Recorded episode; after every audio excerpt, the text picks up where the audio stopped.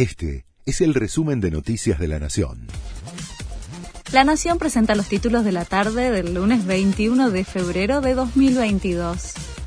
Alberto Fernández confirmó que impulsa la modificación de las jubilaciones especiales de jueces y diplomáticos. El presidente dijo que esos regímenes forman parte de las negociaciones con el FMI, pero el mandatario desmintió que también se esté evaluando cambiar el sistema para las jubilaciones de docentes y personal universitario podrían reprogramar más de 400 vuelos esta semana.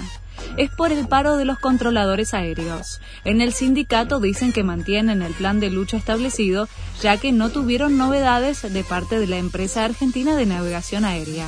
La medida de fuerza continúa el martes, miércoles y el jueves, previo al fin de semana de carnaval. Alberto Fernández se refirió a los incendios que afectan Corrientes. Hemos puesto todas nuestras fuerzas para ayudar, pero no escribimos en Twitter ni hacemos publicidad con eso, dijo el mandatario. Además, se defendió de las críticas de la oposición y dijo que siempre estuvo en contacto con el gobernador correntino, Gustavo Valdés.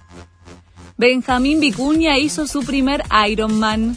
Después de varios meses de entrenamiento, el actor logró completar la competencia que combina natación, running y ciclismo. Emocionado, le dedicó el triunfo a su hija Blanca y a su familia. Sigue la tercera fecha de la Copa de la Liga. Desde las 5 de la tarde en el estadio de Huracán, Barraca Central recibe a Tigre. A las 19.15, Godoy Cruz de Mendoza juega contra Aldo Civi de Mar del Plata.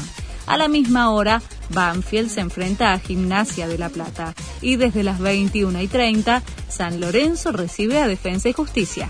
Este fue el resumen de Noticias de la Nación.